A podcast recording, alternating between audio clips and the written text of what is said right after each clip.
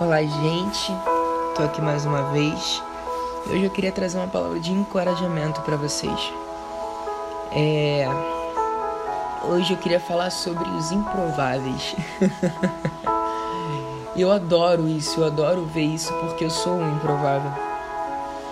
Se eu for te contar toda a minha vida, não vai ficar, vou ficar muito tempo aqui. E realmente você fala assim, cara, isso é um milagre. Mas realmente, eu sou e isso tudo graças a Deus. É, eu queria começar lendo aqui em João 1, versículo 46. Eu vou um pouquinho, anteri- um pouquinho antes, né? Versículo 40 e 45. Filipe encontrou Natanael e lhe disse: Achamos aquele sobre quem Moisés escreveu na lei, e a respeito de quem os profetas também escreveram, Jesus de Nazaré, filho de José. Perguntou Natanael: Nazaré pode vir alguma coisa boa de lá? Querida, aqui Jesus está chamando seus primeiros discípulos.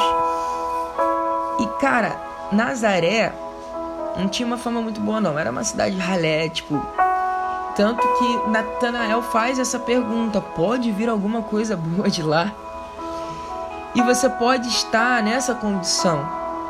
Você pode estar achando de si mesmo: será que pode vir algo bom através de mim? Poxa, a, a, a minha família. Eu não tenho família na igreja. Minha família não é cristã. Eu sou sozinho.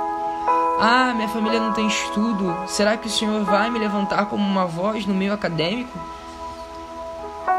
Ah, meu, meu avô teve câncer, meu pai teve câncer. Eu, eu não tô livre disso também não. Se aconteceu com eles no meu meio, também vai acontecer comigo. Ah, todo mundo que cresceu comigo é, deu errado. Eu vou dar errado também. Deus não quer nada comigo não.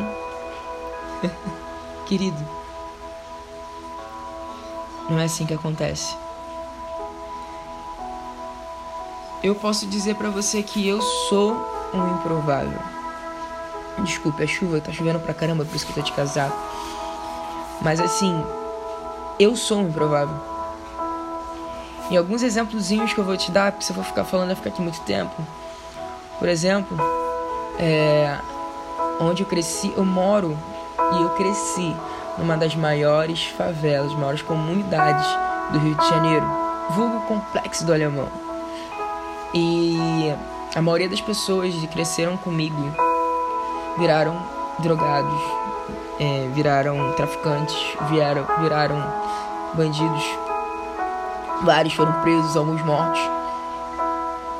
E eu cresci com eles, jogava futebol com eles, brincava com eles.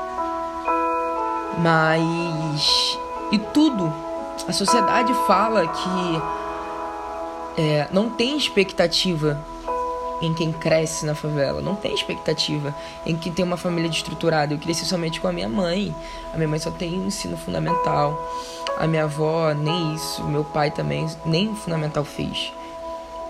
E o Senhor me, me deu o privilégio de hoje fazer uma universidade federal estudando escola pública, estudando sozinho, conseguindo pedindo ajuda aqui e ali, e o Senhor me auxiliou para poder estar lá. Existe um propósito nisso. E não só é, nisso, existe também um propósito em família. A palavra de Deus nos, nos, nos, encoraja e fala com a promessa de Deus, a construção de uma família. E não é porque eu cresci com uma estruturada e toda a, a, a minha. A, é, ascendência, todo mundo teve esse mesmo problema que eu vou ter. Estou com um casamento marcado.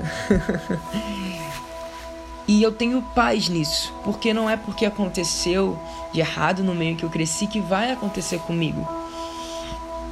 O nome de Jesus está sobre todas as coisas, o nome dele quebra cadeias.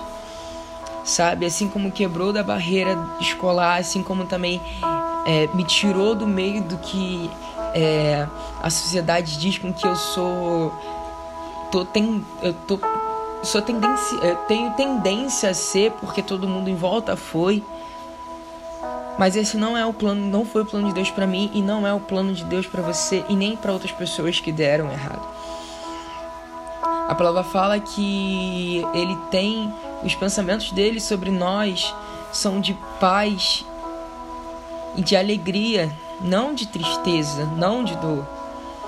A sua vontade é boa, perfeita e agradável. E querido, assim como Jesus veio de um lugar em que ninguém dava nada para aquele lugar e foi quem foi, isso está disponível para você também.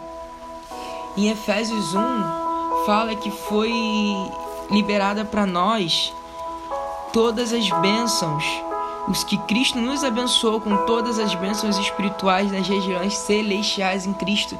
Então, querido, não é porque fulano teve doença que você vai ter também, não é porque fulano deu errado no relacionamento que você vai dar também, não é porque fulano deu errado na vida, nos estudos, que acabou tendo que viver num subemprego, em coisas assim que você vai dar errado também. Essa não é a vontade de Deus para sua vida. A vontade de Deus é que vivemos plenamente. Então, se você está pensando que você não é bom o suficiente para viver coisas incríveis, inimagináveis, que, que você sonha e que você acha que é somente um sonho porque você vem, você mora onde você mora, que você cresceu onde você cresceu, que você não vai é, a, alcançar, querido, coloque todas as suas expectativas em Jesus e procure saber a boa, perfeita e agradável vontade dele para sua vida. Eu lembro sempre de Paulo, do apóstolo Paulo, quando eu olho para esse tipo de assunto, porque o apóstolo Paulo era totalmente improvável, ele perseguia os cristãos, ele perseguia quem pregava Cristo, e ele acabou se tornando um dos maiores apóstolos e morrendo pela própria causa da qual ele perseguia os cristãos. Ele era um improvável. Eu sou, eu era um improvável também. E você pode estar se achando um improvável hoje. Mas, querido, eu digo para você: confie em Cristo e acredite que não há nada bem difícil para Ele. Quem dirá impossível? Então, seja encorajado com essa palavra. Creia que em Cristo você pode todas as coisas. Nós podemos todas as coisas naquele que nós fortalecemos. E nunca se esqueça que ao fiel ele se revela fiel. Seja fiel hoje, seja fiel amanhã. E ele manifestará a fidelidade dele a você e te assegurará das promessas que ele já liberou sobre a sua vida. Tenha uma ótima semana, tenha um ótimo dia e fiquem com Deus e sejam abençoados. Espero que tenham sido abençoados com essa palavra. Amém? Tchau, tchau.